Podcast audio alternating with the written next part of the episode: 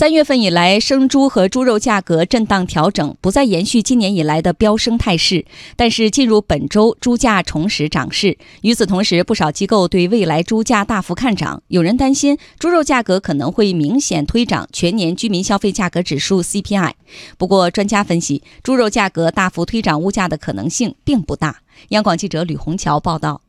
三月份，农业农村部发文加强屠宰环节非洲猪瘟检测工作。在这之后，生猪和猪肉价格呈震荡走势。分析认为，屠宰企业出于对未来的不确定性，纷纷选择抛库，造成市场肉源相对过剩，猪肉价格下跌。同时，由于屠宰企业对生猪需求下降，生猪价格也跟着下跌。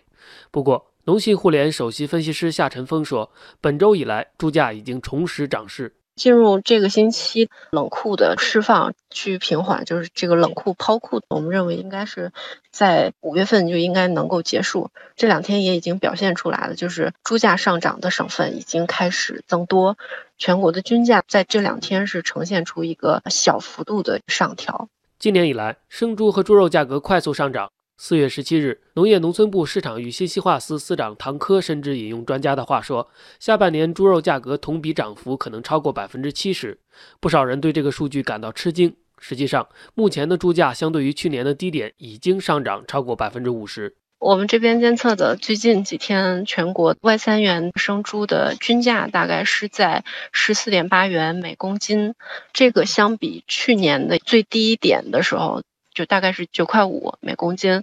上涨了五点四元每公斤这样的水平，比这个年初的话也上涨了将近两元每公斤。而且有迹象显示，猪价下半年还可能大幅上涨。多家机构监测数据显示，全国能繁母猪存栏数量同比降幅已经高达百分之二十一，这是有数据以来最大的同比降幅，意味着生猪产能大幅下降。中国农业科学院农业信息研究所副研究员朱增勇预计。今年猪价至少还有两波阶段性上涨，在六月份以后，还是由于我们上年这个疫情的影响，生猪的供给会出现一个阶段性的供给偏紧的局面。那么在八九月份可能出现一个阶段性的快速上涨，十月份以后供给偏紧的局面可能再次会出现，因为去年十月份以后能繁母猪的产能下降速度比较快，所以预计今年的价格高点的话，应该出现在元旦到春节前。围绕猪肉价格上涨，最近讨论最多的是居民消费价格指数 CPI 变动情况。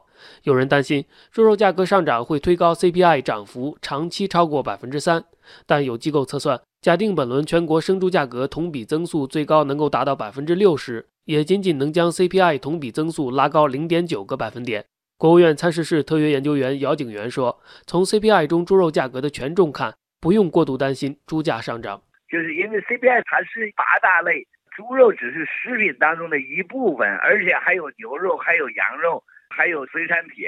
还有鸡，另外再加上鲜菜、粮食，所以它只是其中一个部分。